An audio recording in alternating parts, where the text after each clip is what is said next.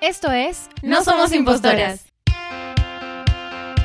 Un espacio donde hablaremos desde nuestra experiencia, perspectiva y por supuesto desde datos que les brindaremos sobre el liderazgo femenino, su importancia, impacto y las dificultades para ejercerlo y mantenerlo.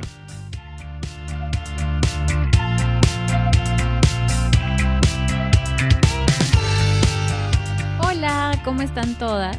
Mi nombre es Janina Sánchez y hoy día estamos Inés. Y Firela. Y el día de hoy queremos conversar sobre un tema que estábamos tratando de pensar un montón cómo plantearlo en términos sencillos, así que queríamos iniciarlo un poco preguntándonos ciertas cosas. Lo primero era preguntarnos o preguntarles un poco sobre el tiempo y sobre el tiempo dentro de nuestros hogares o nuestras casas o nuestros espacios domésticos, ya sea que vivamos solas o que lo compartamos con otras personas. Y preguntarles cuánto tiempo le dedican a cocinar o a lavar o a ordenar su cuarto, o de pronto ordenar toda la casa. Estas actividades que de todas maneras tenemos que hacer sí o sí o si no pues se cae la casa y no funciona. Ya sea que de pronto lo hacemos nosotras o alguien más lo hace por nosotras, no sé, cuánto tiempo le suelen dedicar. Y además cuando alguien lo hace por nosotras, tenemos que orientarla. Es decir, cuando tenemos ayuda en casa, no es que eh, hace lo que se le ocurre, sino que nos pregunta seguramente. ¿Y a quién le pregunta? A las mujeres, seguramente a ustedes. ¿No? Eh, ¿Qué voy a cocinar? Eh, ¿Qué puedo usar? ¿Qué no? ¿Dónde se guardan las cosas? Y esa organización también toma tiempo, ¿no? Eh, y uno tiene que pensar en cómo organizar su casa, aunque no sea quien eh, efectivamente asuma de manera directa el cocinar, el lavar, el limpiar, ¿no? Así que también tómenlo en cuenta. Ahora cuando hablaban de... Me, me gusta mucho la palabra tiempo, de hecho es una palabra que actualmente valoro muchísimo, ¿no? Las horas que tengo para eh, dedicarme a mí misma, a mi propio cuidado. Y hablando de las cosas que eh, se hacen en la casa, ¿no? De repente muchas de ustedes, nuestras oyentes, ya viven solas y saben el número de horas que se utilizan, ¿no? Como Jenny les preguntaba, no sé, para cocinar. Y yo les decía, antes de empezar el capítulo, les contaba que yo no sé cocinar, estoy aprendiendo. Y cuando hice mi causa, mi causa rellena, emocionada, dije, voy a hacer mi causa porque es mi plato favorito. Y Me todo el mundo- tomará 10 minutos como a mi mamá, y dijiste. todo Porque el se ve me sencillo. dijo, Oye, ¿por qué te vas por lo más difícil? Y decía, ¿pero qué tan difícil puede ser hacer una causa si es solamente papa papas. y el ají amarillo y ya está? No, o sea, es la papa y mil ingredientes más. Entonces, estaba tan emocionada con la causa que lo hice. Me demoré exactamente tres horas en hacer esa causa. Lo recuerdo claramente. Tres horas. ¿Pero hasta qué hiciste? ¿Aplastaste con un Todo, tenedor enano? pollo, no sé. todo, todo. Cada papa. Deshilachaste, Y, y finalmente cuando vi el logro de mi causa, ya no tenía ganas de comer, en verdad. O sea, y después de eso dije, ya no quiero comer. Y me fui a dormir las tres horas que cociné, tres horas dormí después de eso. Entonces dije, Estabas ¿qué agotada. es esto? O sea, realmente son, o sea, son horas cansadas. Sí, ¿Alguien o me seis explicar? horas entre cocinar y dormir. por una causa. Por por una Entre causa. cocinar y reparar el tiempo que le Exacto, y por querer sentir que, o sea, que, que yo podía hacerlo, ¿no? O sea, porque todo el mundo se burlaba acá que no sabes cocinar, y dije, ah, voy a hacerlo. Es difícil. Porque Claro. tienes que saber cocinar. Eh, porque- ah, bueno, también, bueno. también. Y esto fue cuando te independizaste. Cuando me independicé, porque claro, cuando estaba en la familia, eh, o sea, ¿Cocinabas estaba en la casa? mamá, no, nunca. Mi, mi mamá hacía las cosas de la cocina y yo la ayudaba. ¿No? Pero ya Mm. muchas veces ya mi mamá me decía, ¿sabes qué? No me gusta cómo haces las cosas acá, retírate. Así que ya, gracias, pero no gracias, hijita. Más ayuda el que no estorba. Madre, si me estás escuchando, esto, esto ha sido como, gracias a ti. Este es el Eh, Porque producto. no quería que le ayude y no aprendí. Pero yo he visto mil horas pues a mi mamá haciendo cosas en la cocina. Pero es un tema de sobrevivencia. No, o sea, sí, uno sí, aprende chicas, por, favor, este, no, Sí, no, no hagan caso a, a los que digan que tienes que cocinar. Tienen que cocinar porque necesitan sobrevivir cuando se independicen, es lo mejor. Claro. No, bueno, no por servir a nadie, ¿no? Sino porque, efectivamente claro necesitamos. Pero no, no hagan causa la primera vez. Cosa. Vamos por platos más sencillos. vamos, vamos, vamos. Al final del capítulo, Fiore les va a decir qué platos sencillos y rápidos pueden En 15 hacer. minutos para una vida de 14 horas laborales. Entonces, en el caso de ustedes dos que se han mudado recientemente, bueno, sí, sí, recientemente, ¿no? Sí, sí. En dos situaciones distintas. En un caso, para vivir soltera, sola, y en el otro caso, para vivir en pareja. Entonces, ¿cómo ha sido su experiencia y cómo ha cambiado su vida en este tema de tareas también domésticas, en cómo se reparten las, estos temas dentro de, de ahora su vida? O sea, la repartición en realidad creo Jenny nos podría dar. Bueno, yo me acabo de independizar hace dos meses, con mi novio de hace muchos años. Y bueno, lo cierto es que de pronto mi, mi distribución, primero que no es muy efectiva porque todos lo hacemos juntos. O sea, ¿En serio? sí. Sobre todo cocinar. Es como no lo dividimos, lo hacemos juntos. Y eso es una mala, una mala distribución. Pero ¿por qué nace eso? ¿Para pasar tiempo juntos? Es por- no, no, no. ¿No? De pronto también se ha vuelto una actividad Romántica. romántica. Pero no, no, cero romántico, es muy estresante. Pero, este, en verdad, en mi caso bien particular, es porque yo no quería que haya una distribución inequitativa del tiempo, ¿no? De hecho, y acá viene el ingreso del dato, por estadística, normalmente cuando las mujeres ingresamos a, convivir con alguien más o también a tener hijos, por obvias razones lo de tener hijos, pero también a convivir con alguien más, la estadística dice que las mujeres comenzamos a invertir más tiempo del que ya invertíamos regularmente en el cuidado, ¿no? Con cuidado me refiero a cocinar, lavar, limpiar, lo que fuere.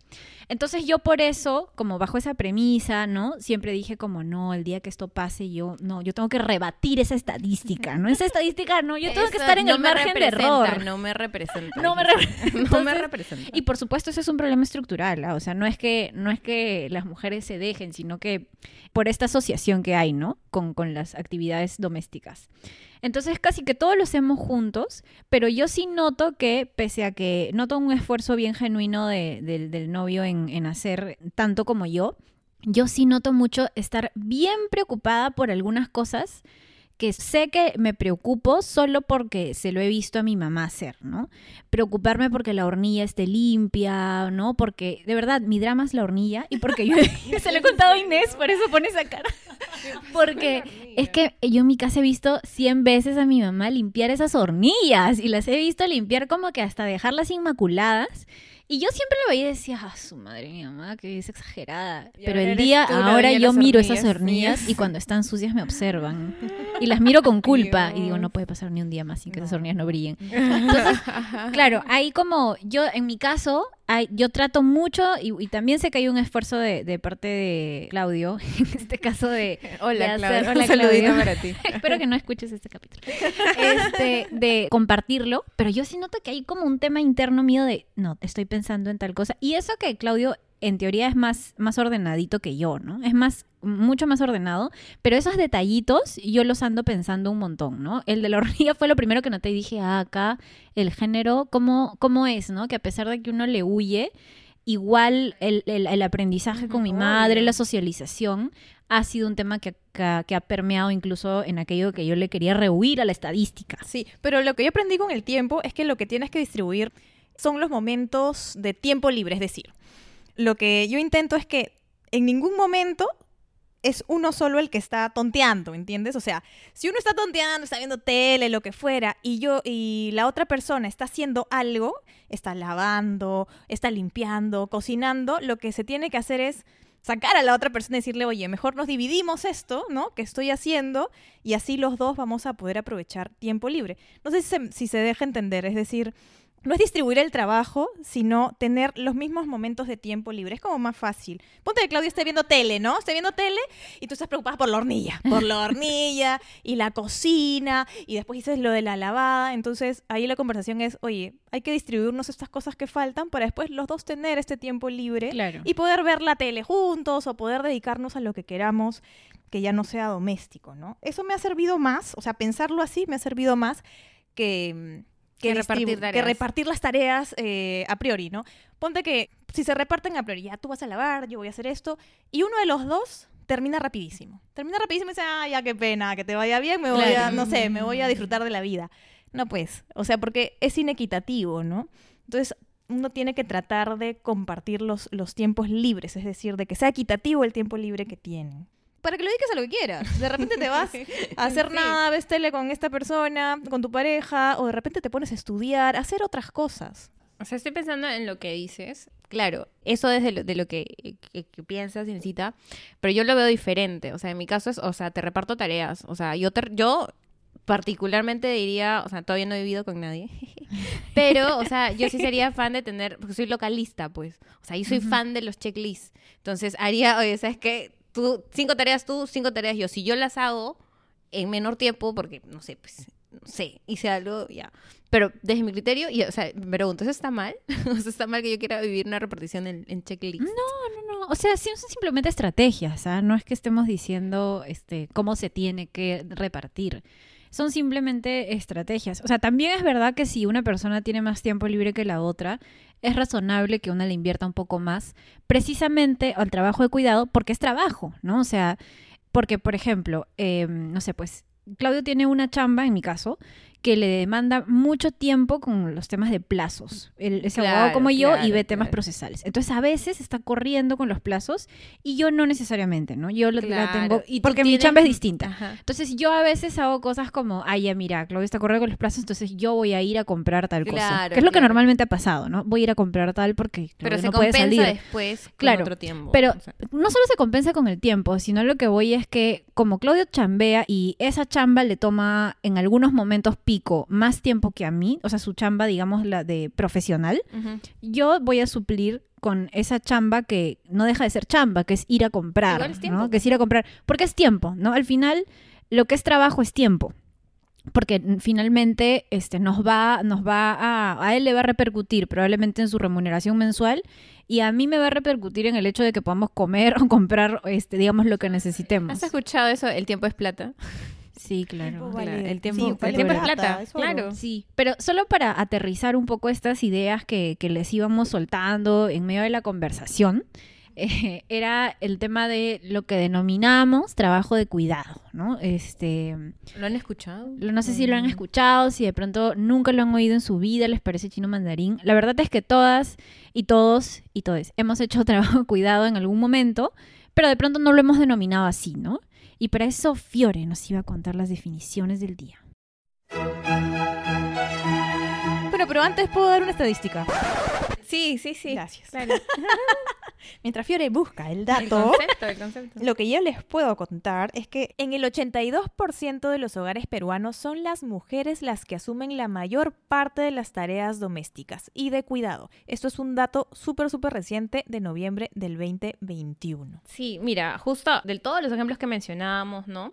La Organización Internacional del Trabajo sí tiene un término ya definido para lo que es el trabajo de cuidados y lo define como el trabajo de cuidados comprende dos tipos de actividades superpuestas. Las actividades de cuidado directo, personal y relacional, como dar de comer a un bebé o cuidar de un cónyuge enfermo, ¿no? La que ya habíamos mencionado, y las actividades de cuidado indirecto como cocinar y limpiar.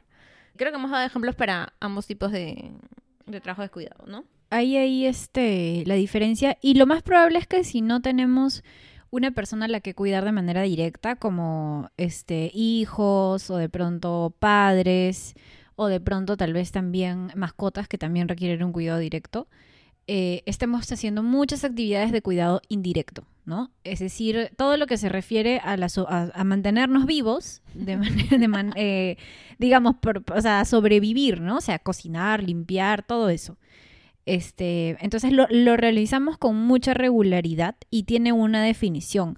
Y lo importante de definirlo no es solamente como porque ay, ahora lo sé, sino porque por estadística y por lo que bien mencionaba Inés, somos las mujeres las que lo, realizamos en mucha mayor medida, ¿no? Sobre todo si, no le, como que si no eres muy consciente del tema, es probable que lo comiences a hacer más que tu par eh, masculino. Y no me refiero solo a tu pareja, sino puede ser tu hermano o hermanos, eh, puede ser tu esposo, eh, tu roommate tal vez, no sé. Bueno, ahora, esta reflexión, ¿no? De conocer lo que es un trabajo de cuidado, ¿a qué nos lleva? ¿no? O sea, a, que nosotros nos cuestionemos también cómo estamos utilizando nuestro tiempo, en, qué actividades estamos haciendo y buscar también, buscar el equilibrio, ¿no? Como mencionábamos, esta, esta igualdad este, dentro del hogar que generalmente se da. ¿Por qué? Porque estas horas que dedicamos extras para estos trabajos de cuidado nos pueden a nosotras limitar para tener otros, otro tipo de oportunidades, que era lo que comentábamos, Mm, ¿no? Y no solo Mm. para tener otro tipo de oportunidades o desarrollarnos en, en otros espacios, sino también para el autocuidado, ¿no? Eh, tenemos también derecho a cuidarnos a nosotras mismas. Y a veces, a veces ese, ese tiempo nos falta, ¿no? Y dejamos o relegamos nuestra salud, nuestro bienestar por cuidar a otros, a otras personas. ¿no? Y algunas personas eh, dirán, pero ¿por qué ahora esto, es, esto se discute? Nunca nos ha ido mal, o sea, siempre se ha distribuido así, así hemos sobrevivido miles de años y, y todo bien, Y ha funcionado. Y ha funcionado, o sea, ¿para qué, ¿para qué nos metemos en esto? ¿Para qué eh, hacemos un problema de esto? Lo que ocurre es que esta carga, ¿no? Estaba o está todavía a nivel de Latinoamérica, especialmente en las mujeres. Pero conforme pasa el tiempo, las mujeres no estamos disponibles 24 horas, 7 días de la semana para hacer esos trabajos de cuidado, ¿no? Nosotras ya tenemos otros espacios de desarrollo, el espacio laboral, el espacio político, de repente, que ya lo hemos tocado en algún momento, ¿no? Y esto también requiere tiempo, ¿no? Y entonces ya no estamos con la misma disponibilidad. Y otro tema es que no solo ahora se cuidan a los niños, sino que como tenemos más eh, personas ancianas y cada vez tendremos más personas ancianas por eh, que tenemos más, ¿cómo se dice? ¿Cuidar? No, No. no sé. Ay, Dios mío. Esto de vida. Más, no. Ah, ya. Este- esperanza de vida. Más, gracias, más esperanza de vida. Cada vez va, el tema demográfico va a cambiar y vamos a tener más ancianos. Y nosotras mismas, cuando seamos ancianas, quienes no hemos, yo no tengo hijos, quienes no hemos tenido hijos, bueno, ¿y quién nos va a cuidar? ¿No? Entonces va a ser todo un, todo un tema y eso ya a nivel de Latinoamérica se está discutiendo. ¿Es un problema que se tiene que solucionar en la familia o lo tiene que solucionar el Estado, la comunidad y, se tienen que ver salidas colectivas? Ahora, sobre eso, me- si bien es un tema que de pronto particularmente lo estoy escuchando nuevo, ¿en alguna política o algo existe esto? ¿Podríamos mencionar? ¿Existe no existe? No, no creería que no. O sea, en Perú al menos, no, sé. Ah, sí, hay, disculpen. No, no, espérame, no, no, no. No, Lo que pasa es que se está discutiendo el crear un sistema nacional de cuidados Ajá. y decir, oye, Eso. por si acaso el tema del cuidado no es un tema eh, individual, no particular, no, es un tema social, colectivo y el Estado tiene que entrar a ver también cómo ¿Qué buscaría? O sea, cómo contribuye porque, por ejemplo, todas las personas tenemos derecho a ser cuidadas. Cuando somos niñas, cuando somos niños, eh, de repente si tenemos algún tipo de discapacidad, que puede ser temporal, permanente, cuando somos ancianos, ancianas o cuando estamos enfermos. Pero hoy por hoy, las personas que podemos darnos ese lujo somos quienes tenemos el dinero para contratar a alguien que nos cuide, Ah, ¿no? o entendí. si tenemos una buena red familiar con mujeres que están dispuestas a cuidarnos, ¿no? Pero eso no debería ser así. Entonces, quien no tiene ni una ni otra, no tiene derecho a ser cuidado, no, sí tiene derecho, ¿no? Entonces, por eso Con se ha puesto, ancianos, por ejemplo, abandonados, ¿no? Que- por ejemplo, Sí, porque no hay una, un tema público para cuidarlos. Claro. O si lo hay, es, es bastante Bueno, sí hay, sí. limitado, ¿no? Porque hay beneficencia y tal, pero no se da abasto. Y se, es, es para pobreza y extrema pobreza, porque se ha visto de desde el otro lado, la, no se ha visto esto como un problema en sí mismo, sino como un problema de, de pobreza, ¿no?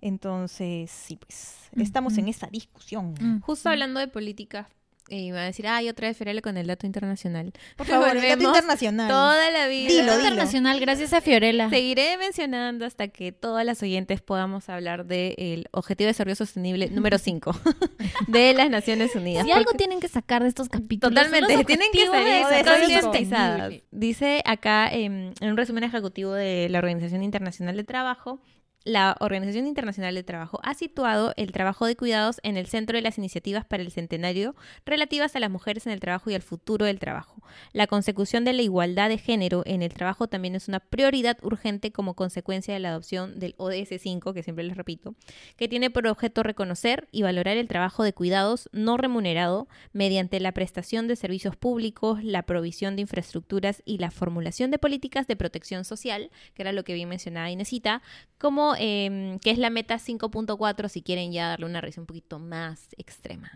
Pueden poner acá la música, por favor, de, edición de, del búho este sabio. Del De- búho sabio. Vez que del búho No, sabio. no, No, no, no o sea, sé solo cuál es porque esa el dato internacional. Volvemos al, al- al- al escenario nacional. Pero, y volviendo a la cotidiana. Al nacional. a la y a lo cotidiano, ¿no? ¿Cómo nos afecta eso en lo cotidiano? Por ejemplo, alguna vez, has- bueno, es que todavía no, no se han distribuido, bueno, no sé. A ver, les voy a hablar de experiencia. A A, lo largo de los años, yo convivo mm, alrededor de 13 años más o menos, convivo con mi pareja. Y en todo ese tiempo las dinámicas han cambiado. Pues, 13 ¿no? años ya. Sí, sí, sí, un más, o menos, sí. Más o menos bastante.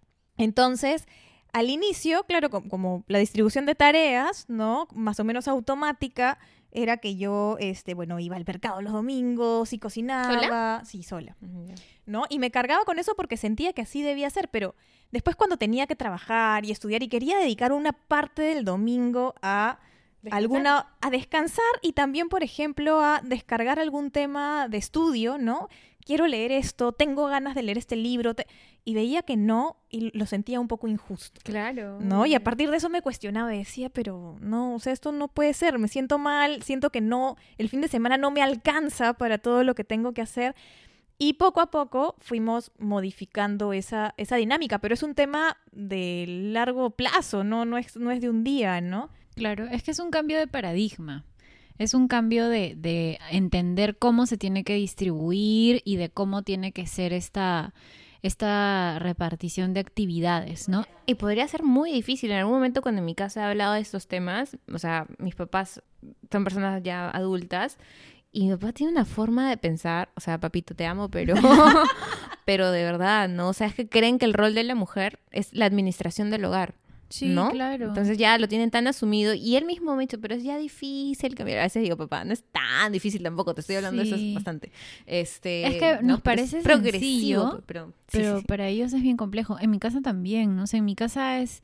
Y no solo es mi papá quien lo concibe, sino que mi mamá está convencida de que ese es su rol y orgullosa de ello, ¿no? Y por supuesto, o sea, si tú sientes que, porque hay muchísimas amas de casa que se han dedicado al 100% a hacer este tema de la administración del hogar y eso está perfecto si son sus decisiones, pero ya mirándolo de manera estructural, hay un motivo por el que conocemos solo amas de casa y si por alguna razón existen amos de casa, son más bien leídos como este mantenidos, mancanzones, ¿no? Y entre la serie de saco largos y entre una serie de palabras despectivas para mencionar al hombre que no está trayendo remuneración o, o percibiendo económicamente, ¿no? O que percibe menos de repente, que que, trabaja medio menos. tiempo y, y se dedica a sus hijos Claro, o a las no sería del nada hogar. de malo que un hombre dijera, o sea, es que no quiero trabajar y quiero cuidarme, que, Sí, quiero no, quedarme", no, no porque igual es trabajo, malo. ¿no? Lo, todo lo Sí, claro. Porque Sí, es trabajo, Es porque una es- decisión, es una decisión que se tiene que tomar en el seno de la casa, del hogar, ¿no? Sí. Y no debería Sí, ser sí. cuestionado. Claro, o sea, no es con- el cuestionamiento no es con las mujeres que deciden hacerlo, sino que ya si comenzamos a alejarnos y mirarlos de manera estructural, el motivo por el que las mujeres normalmente eh, eligen hacerlo es por un gran tema de estereotipos, ¿no? Y para ello pueden ir a nuestro capítulo de estereotipos de género. Nuestro más Para hasta el día profundizar. de hoy. Pero es por un tema de estereotipos, es porque se entiende que las mujeres somos mejores cuidando y o maternando, ¿no? Nos han entrenado Y, por eh, eso. Nos han entrenado para eso. Por supuesto, lo hemos aprendido muchísimo con el ejemplo, tal vez materno o tal vez de alguna otra figura femenina este, en nuestro hogar o similar. Y no solamente tiene ahí su, digamos, su consecuencia inmediata, sino también en las actividades o en las profesiones remuneradas que también están estrictamente vinculadas a lo femenino, ¿no? Eh, y el cuidado. Por ejemplo, la enfermería. La enfermería es una, una profesión que es estrictamente entendida como de cuidado, de cuidar enfermos y enfermas. Y por supuesto, en su, en su mayoría lo realizan mujeres, ¿no? El, por ejemplo, las profesoras de colegio, las profesoras de inicial, casi Mujeres. todas son mujeres. Y a veces estos estereotipos también hacen que cuando hay un enfermero, ¿no? Digan, no, yo prefiero una enfermera. Porque creen que no lo van a hacer igual de bien, que no son igual de cuidadosos. Y no necesariamente es así. Este, pero y, y una consulta, nunca les ha pasado, a mí me ha pasado, pero quiero saberlo. Que llegan, me ha pasado que llego a mi casa, ¿no? Llego a mi casa después de un fin de semana, ¿no? Y este, abro la puerta de mi casa, y eso me ha pasado con, con, bueno, con mi novio y con, con su hijo en algún momento, que se había quedado el fin de semana en la casa. Y yo, bueno, persinándome, ¿no? Porque llego a la casa y a ver cómo había quedado mi casa. Mis gatas estaban vivas o no, Dios mío. Bueno, estaban vivas felizmente. Lo primero que fue que hice fue ver si estaban vivas. Y mi vista de rayos X hizo que ya había encontrado 18 cosas que estaban fuera del lugar, sucias, un montón, ¿no? Pero Víctor, como, como la casa estaba entera, o sea, en realidad este, no había cosas rotas. feliz, sí, feliz, estaba feliz. feliz, de, que, de que todo estaba bien. Yo decía, no, no está todo bien. Mira el mantel. Y mira no sé qué. Y mira las hornillas. Y mira... la, la, la". Bueno, pero no es que, no es que tengamos un poder, ¿no? esos, esos rayos X o, o de pronto, este, cuando buscan cosas, cuando buscan cosas, este, me llaman, ¿no? Inés, no encuentro eh, no sé qué, pero está en tal sitio, Diego, ¿no? Eh, Diego, vas a ser protagonista en este, eh, que es el hijo de mi novio. Pero está ahí, le digo, está ahí, estoy segura. No, pero no está. Entonces voy y él seguro también se persina y dice, pucha, que no lo vea, que no lo vea. Y está ahí. Y dice, no, pero ¿cómo que está ahí? No me he dado cuenta. Sí. Pero así pasa, ¿no? O son Hay los un montón de cosas también. que vas aprendiendo. Y yo lo vi incluso también, incluso con mis hermanos, pero yo soy hija menor, única mujer de, de tres hermanos, y mis dos hermanos son hombres. Por supuesto, como les comentaba, mi mamá siempre me dijo que yo tenía que hacer todo básicamente por mi condición femenina. Y yo siempre lo rebatí hasta el día de hoy, así una feminista acérrima, principalmente por ello pero lo veía hasta en las cosas más mínimas, ¿no? Por ejemplo, las veces, las pocas veces que he ido con mis hermanos específicamente al supermercado y, y, y, por ejemplo, ¿no? Ya hay que comprar arroz. Y mis hermanos, ¿dónde estará el arroz? Y yo ya lo tengo clarísimo. ¿En qué ¿no? pasillo del ¿En qué pasillo? ¿En qué A lado? cuatro. Y eso, por supuesto, no es porque tenga un croquis en el supermercado de mi cabeza. Eso es porque he ido tantas veces con mi mamá que ya sé dónde están o dónde posiblemente pueden estar en cualquier supermercado, ¿no? Pero eso no es porque la intuición femenina nace una ahí con un mapa mental del, del, mercado. GPS, tienes un GPS para... Sino, para porque lo aprendí con ella. O sea, lo he ido aprendiendo, lo he acompañado muchísimas veces. A mí me pasó todo lo contrario, ¿sabes? Cuando ya era niña y hacían el tema de las compras, yo recuerdo claramente que mi papá decía, mi hija no va a cocinar. Así decía mi papá. Y yo, yo feliz, pues, ¿no? Obvio. De niña me aprovechaba de eso. Ahora digo, oye, no, porque en verdad la que se cargaba de todo era mi mamá. O sea, mi papá tampoco re- repartía esas responsabilidades, ¿no? Pero era...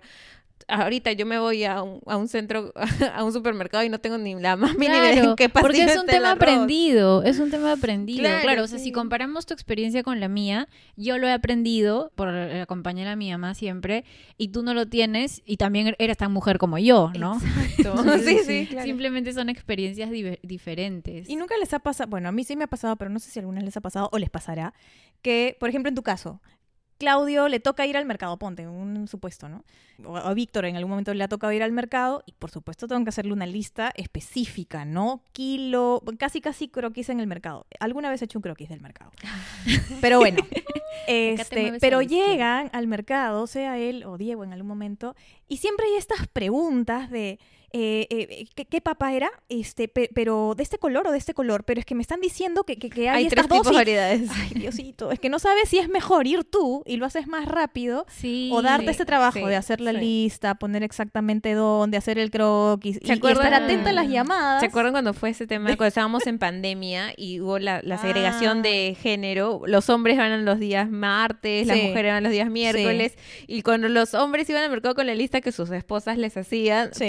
Perdidísimos. Y salieron mil memes de, de los hombres Sí, comprando en el mercado. Claro. Es que es un Pero tema, es es, eso, es eso. A mí O no sea, me ha pasado porque además, Claudio no confía en mi criterio, porque yo tampoco sé muy bien de, de algunas cosas de, de cocina, pero sí pasa, por ejemplo, que llama mucho a su mamá, ¿no? Y que le pregunta, este, para hacer tal cosa, qué cosa hay que hacer, ¿no? Para, para preparar tal plato como es, y yo también llamo a la mía. ¿No? Y entonces, claro, no hay ninguna llamada a nuestros papás. no. No hay no, llamada a, a- a- sí, a sí, papá de. Yanina o el papá de Claudio. Hay llamadas a nuestras madres porque ellas son las entendidas en la materia, ¿no? Y eso... Son los evi- referentes. Claro, ellos son los referentes y evidentemente hay un, un sesgo ahí de género, ¿no? Además que si llamara a mi papá me diría, pucha, no se llama tu madre, ¿no? ¿Por qué me llamas a mí? No entiendo. Bueno, en mi caso sí es distinto, ¿no? Yo, bueno, bueno, mi, mi mamá ya falleció, pero este, mi papá sí, sí lo llamo para saber de comidas, este, él cocina, este, para ver de ingredientes, sí es, es un caso distinto, pero sí este tema del género lo, lo vivo con mi novio, ¿no? Que ya con el tiempo, como les digo, esto va cambiando, pero es una cuestión de paciencia y de tiempo, ¿no? Ya, ya se, ya se halla más, puede, puede ir y hacer cosas, este, este tipo de cosas solo. Estas experiencias que, que mencionan me ayudarán a mí cuando encuentre el amor. Por supuesto. Y veré y diré, este, Estarás bueno, ahí, todo lo que ahí. Inés y Anina me han enseñado en este Las capítulo del experiencias, podcast. el ensayo error. para que yo cuando tenga mi novio Espero que sí. él, este, Seguro que sí. haré mi checklist. Paciencia. Paciencia ahí. Paciencia Vas a, y vamos ahí a darle los tips. Para que no se caiga en ello. Pero sí, y algo que también pasa mucho, que de hecho se- justo lo, lo decía Inés, y yo creo que también es el motivo por el que hay muchas mujeres más ahí haciendo estas cosas, es porque una dice como que, y lo veo en mi mamá sobre todo, como que ya, eh, en vez, o sea, porque tú podrías decir ya que él lo haga, ¿no? Como que yo le voy a hacer, pero sí. la lógica normalmente te diría, y esto se lo he escuchado a mi mamá mil veces, es como, pero si yo lo hago mejor, Pero me, voy me voy, voy a tener que explicarle, no lo va a hacer bien a la primera, se va a demorar, pues, Sí. mejor lo hago yo, Sí, ¿no? igual, mi Y al final, igual, con igual. esa lógica, lo acabas haciendo tú siempre, ¿no? Y, y lo veo un montón con mi mamá. Y mi mamá lo aplica toda la vida porque mi- para, hasta la- para lo más elemental con mis hermanos, yo le decía, pero ¿por qué no lo hacen mis hermanos? Es que no saben, me decía. y Y nunca aprenderán, Y nunca aprendían. y nunca les voy a enseñar. y yo, o sea, claro, yo nunca fui como, ahora sí sé cocinar mucho mejor en estos dos meses que he tenido mi, mi inducción a la cocina reloaded. Pero yo salí como, claro, sin saber cocinar ningún platillo así muy complejo, pero sí sabía las cosas más elementales, ¿no? O sea, sabía hacerme arroz, sabía meter, el, desgrasar el pollo y meterlo al horno, o sea, de hambre no me iba a morir. Pero, pero yo sí veía como mis hermanos, o sea, que Sufrían. no, sufrían, no, no, no, no. Y, y ya es más un tema como de que no, simplemente no, no lo han aprendido, ¿no? O lo han aprendido, pero ya en otro contexto. Y al final no se trata tanto de quién lo hace en tu casa, sino de qué tanto eso te hace autosuficiente. Porque si no, es como no eres, eh, digamos, autosuficiente para tu propia sobrevivencia. Hay alguien más que se está dedicando a ello por ti. Sí. Y este aprendizaje además toma tiempo, ¿no? Toma tiempo y paciencia, ¿no? O sea, tienes que ceder algunas cosas. Hay cosas que no van a salir bien, que demorarán más, pero ya pues, ya pues así es. Pero bueno, tenemos que ir cambiando estos patrones porque también las mujeres necesitamos tener más libertad en decidir qué hacemos con nuestro tiempo. ¿no? Eh, no podemos estar como, no, no, no quiero, bueno, a ver qué palabra puedo usar, condicionadas a que si tenemos hijos o eh, papás eh, ancianos que necesitan cuidado, seamos nosotras las que tengamos sí o sí que dedicarnos 100% del tiempo a esto y a veces dejar nuestro trabajo remunerado, dejar nuestro tiempo de autocuidado, ¿no? Por eso la corresponsabilidad es sumamente importante, pero es un aprendizaje y es a lo que deberíamos apuntar. Y para esto tenemos que derribar estas, estas barreras de, y estereotipos de género. Sí, sí, definitivamente. Creo que, y lo mencionó en su momento este Fiore, pero ahí tomar un montón en cuenta todo aquello que nos, nos puede estar quitando el invertirle tanto tiempo al trabajo de cuidado, ¿no? Es decir, eh, limitarlas de pronto las actividades profesionales. Hay incluso un estudio de María Bastidas que señala cómo la falta de, de, de tiempo o el exceso de tiempo invertido en el trabajo de cuidado te quita la posibilidad también de, por ejemplo, hacer vida sindical, si lo quisieras, ¿no? Eh, pero también tiene que ver con el desarrollo profesional y sobre todo, porque creo que es lo que más nos quita con el desarrollo personal, porque al final hay muy poco tiempo para pasarlo a solas con nosotras o para hacer esas cosas que nos interesan solo en nosotras, ¿no? O de pronto también te quita vida en pareja, porque puede ocurrir que, que, que tengas tanto tiempo invertido en los demás que ya no tienes tiempo ni para estar a solas con quien compartas tu vida, ¿no? Entonces, sí, de todas maneras creo que ahí hay una necesidad bien importante de cuestionarnos. Justo, eh, de, de creo que todo lo, lo que hemos conversado hoy, eh, me quedo con la, con, o sea, me quedo con lo que, con esa palabra, feminización del trabajo doméstico. O sea, durante tantos años el trabajo doméstico, el trabajo de cuidados se ha relacionado tanto a la mujer, ¿no? Que ya es como que veníamos con ese chip puesto en la cabeza. Entonces creo que es una oportunidad eh, para, para ir cambiando esto de manera progresiva tomar a bien los consejos que nos han dado Yanina y Necita. Estoy aprendiendo. La- en verdad estoy aprendiendo porque yo nunca había escuchado esta palabra antes. ¿Cuál ¿no? de todas? Eh, trabajo de cuidado. Ah, trabajo Ajá, con- Hashtag trabajo de cuidado. No, no sé qué es. Hashtag trabajo no remunerado. Y hoy me voy de este capítulo este, sabiendo qué es y cómo nos puede afectar, ¿no? Y, y- y las formas en que, siendo conscientes de cuántas horas dedicamos para estas, estas labores en el hogar y también, no sé, ponernos a pensar que deberíamos tener estas horas también para, como ustedes bien mencionaron, nuestro propio cuidado, ¿no? Y lo importante que es porque eso nos permite o sea, ser líderes, qué sé yo, empoderarnos, todas las cosas que ya hemos conversado en capítulos previos. Eso sería. Muy bien, entonces para seguir con mensajes finales, Yanina. Mensaje final. Principalmente yo creo seguir cuestionándonos el cómo estamos distribuyendo nuestros tiempos. Por supuesto no queremos iniciar una, una batalla ahí a nivel, a nivel este, interno, doméstico, pero sí creo una necesaria eh, distribución, ¿no? Y ponernos a pensar, hay un ejercicio bien bacán que tiene la Organización Internacional del Trabajo de Hacer este ejercicio de ver cuántas horas le estoy dedicando a lavar, cuántas horas le estoy dedicando a limpiar, a este, hacer, no sé, la lonchera de, de los niños, si los tienen, a organizar mi casa, a hacer, ya, y en comparativo con tu par masculino, que puede ser tu pareja, tu hermano, con quien convivas, cuánto tiempo le está dedicando él, ¿no? Y esa es una manera un poco de ver también qué tanto tiempo le... Porque lo más probable es que le estés dedicando un poquito más de tiempo o, o mucho más menos, tiempo que la otra persona, ¿no? Y ahí no solamente el cuánto tiempo me toma ejecutar, sino pensar en ello, porque muchas veces también es el tiempo que le estoy eh, tomando en, en planificarlo en mi cabeza y que de pronto lo estoy haciendo de manera simultánea con otras actividades, ¿no? Pero sí, eso, hacer este, este ejercicio es bien importante. Sí, y de mi parte, rescatar una cuestión que dice Janina, la carga mental.